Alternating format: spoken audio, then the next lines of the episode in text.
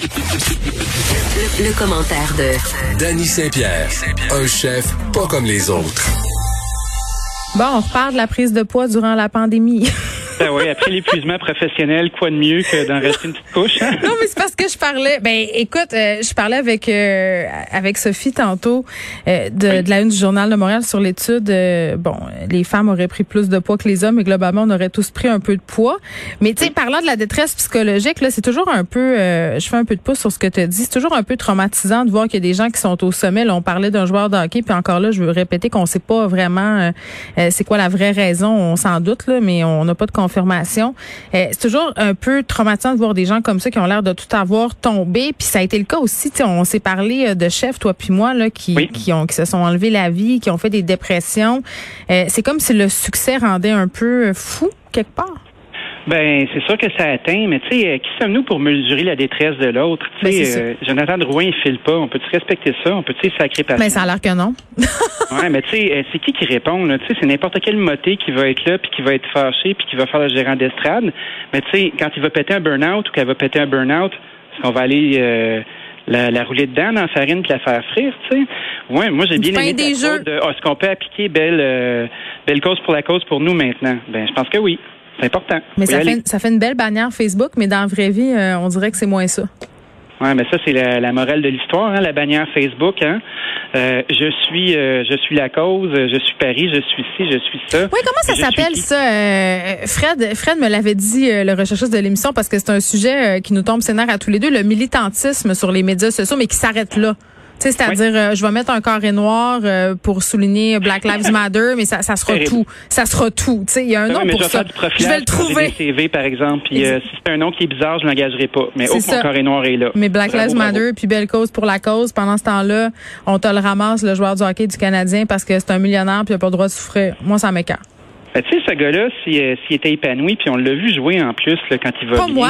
Pas moi, je sais pas c'est qui, honnêtement. Ouais, mais il a toujours mangé sa rince depuis qu'il est à Montréal. Ah, pour vrai?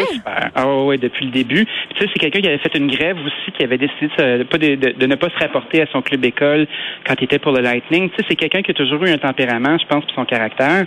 Puis ça, ben, ça fait partie des grands, tu sais, quand tu... Euh, quand t'es pas un mouton, quand tu t'en vas à, rebrousse-poil, quand tu peux vivre l'adversité, des fois, tu débarques. Ah, mais toi, tu pensais que ça tentait peut-être pas aussi de jouer dans la Ligue nationale, que, c'est comme un peu le destin euh, qui en a décidé comme ça parce qu'il a fait euh, toute une carrière de hockey auparavant? C'est un peu comme Alexandre Degg qui avait choqué. Là, on était donc bien fâchés qu'il ait choqué. Euh, mais ça se peut que ça soit pas la vie que tu voulais finalement. Ça se peut que tu te rends compte à, dans vingtaine puis tu joues par la Ligue nationale puis tu fasses, hey, c'est-tu quoi? Moi, ça, j'ai pas le goût de ça. J'ai bien ça, cette pression-là puis j'aime pas ça. Ça se peut pogné à porter le rêve de quelqu'un d'autre. C'est vrai?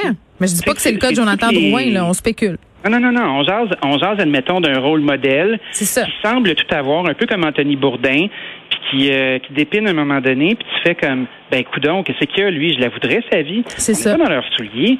Puis, tu sais, euh, pour revenir un peu à notre sujet, euh, ben, il y a toutes sortes de choses qui peuvent nous euh, nous débalancer, nous déséquilibrer, euh, nous faire sentir moins bien. l'ami Sylvain Charlebois, et qui est Sly pour les intimes, euh, avec son institut à l'université d'Alousie, puisque c'est un professeur avec une charge en agroalimentaire, ben, a fait un échantillonnage sur 10 000 Canadiens puis il y a 77 des Canadiens euh, sondés qui ont eu leur indice de stress qui a augmenté. Mhm. Il y en a 54,4 euh, qui ont traduit ça par manger leur stress. Il y a 74 de la population qui ont changé leurs habitudes. Fait que ça, ça veut dire que sur son échantillonnage, tu as plus de 40% des gens qui ont pris du poids. Ce que j'avais envie de jaser avec toi, on entend souvent le point de vue féminin de cette affaire-là, parce que la dame a souvent euh, l'odieux de porter la beauté dans la vie, puis euh, le bonhomme, lui, va, va ratatiner un petit peu, puis c'est pas grave, il va avoir les cheveux gris, c'est pas grave. Ouais, moi j'ai fait, euh, j'ai pris un peu de poids d'année en faisant de l'activisme de divan, c'est le terme qu'on cherchait tantôt. Je me mettais des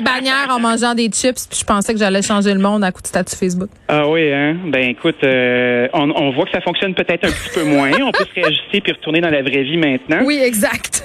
Mais c'est drôle parce que je suis tombé sur un truc euh, sur YouTube, puis pour les gens qui aiment aller euh, perdre leur temps sur YouTube, moi ça m'arrive dans mes longues nuits d'insomnie. Il y a un monsieur d'à peu près une cinquantaine d'années, un beau monsieur, mais tu sais, ordinaire mais pas. il s'appelle le Style OG. Euh, puis OG, dans, dans le langage de rue, ça s'appelle Original Gangster, mais dans la vraie vie, OG, ça veut dire euh, une autorité. En, langage de rue. Cette personne-là donne des trucs aux gens pour qu'ils puissent s'habiller selon leur âge.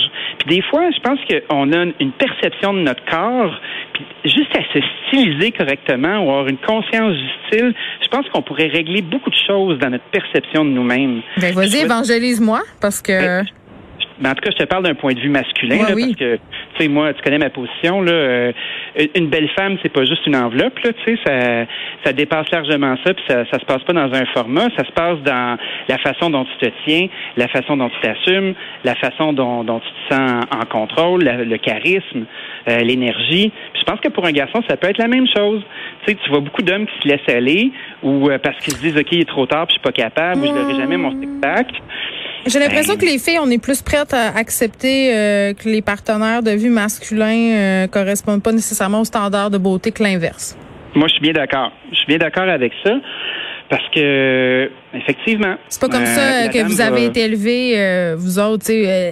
L'important, pour les jeunes garçons, ce qu'on leur apprend, c'est faut que ta femme soit belle. C'est un trophée, c'est un signe de réussite. Nous, les, les filles, puis là, je grossis le trait, là, on s'entend, ce sont des ben stéréotypes. là. Toi, euh, moi, là. mais, mais ben oui, puis nous, nous, ce qu'on se fait dire, c'est trouve-toi un mâle pourvoyeur, qui a une petite bedaine ou pas, c'est pas grave tant qu'il y a du cash. C'est ça, là.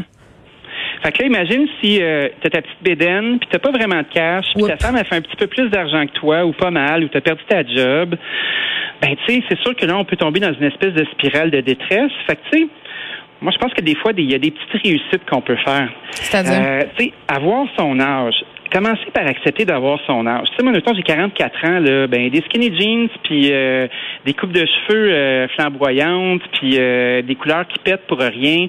J'ai plus 25 ans. On salue François Lambert. Ben, je sais pas. François, euh, François, il fait ce qu'il veut. Là. François, il a pas d'âge, quant à moi. Ben, c'est ça. Mais c'est pour ça que moi, les affaires de faire son âge, j'embarque pas là-dedans. Moi, je m'habille quand ça me tente de m'habiller, puis je m'en fous. Je veux dire, si je trouve une paire de pantalons de jogging fuchsia, euh, si je trouve qu'elle est belle, je vais l'acheter, puis je m'en sac bien que dans la tête des gens, euh, c'est destiné aux filles de 19 ans. Là. Je, ça me passe 20 pieds par-dessus la tête. Les vêtements féminins et masculins, c'est pas la même chose. Pourquoi?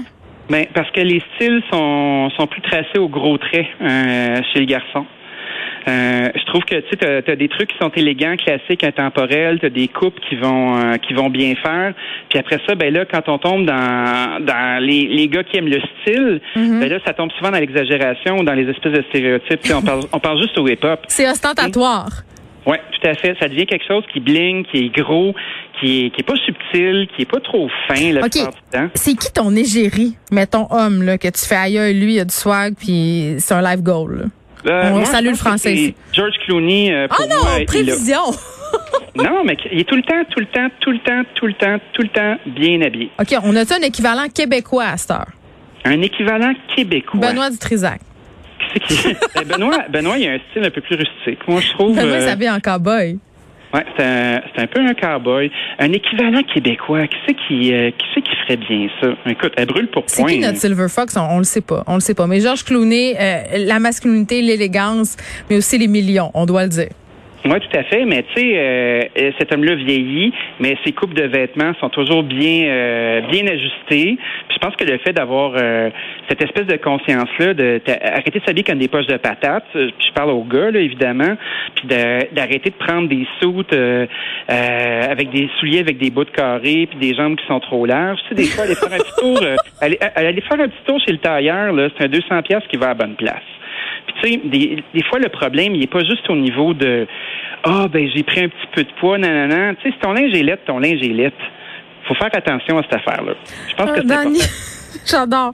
On, on, faudra trouver euh, une expression équivalente à contravention de style, mais donnée par Danny Saint-Pierre. Je te laisse penser à ça. OK, ben je vais penser à ça. Puis tu sais, euh, il y a une différence entre euh, être beau puis être en forme. je pense que ce qui est le plus important, c'est être en forme, c'est se sentir bien, c'est accepter son corps, c'est de pas se laisser aller puis faire avec ce qu'on a. ça, c'est important, faire avec ce qu'on a. Je retiens ça. Merci, Dani. Salut.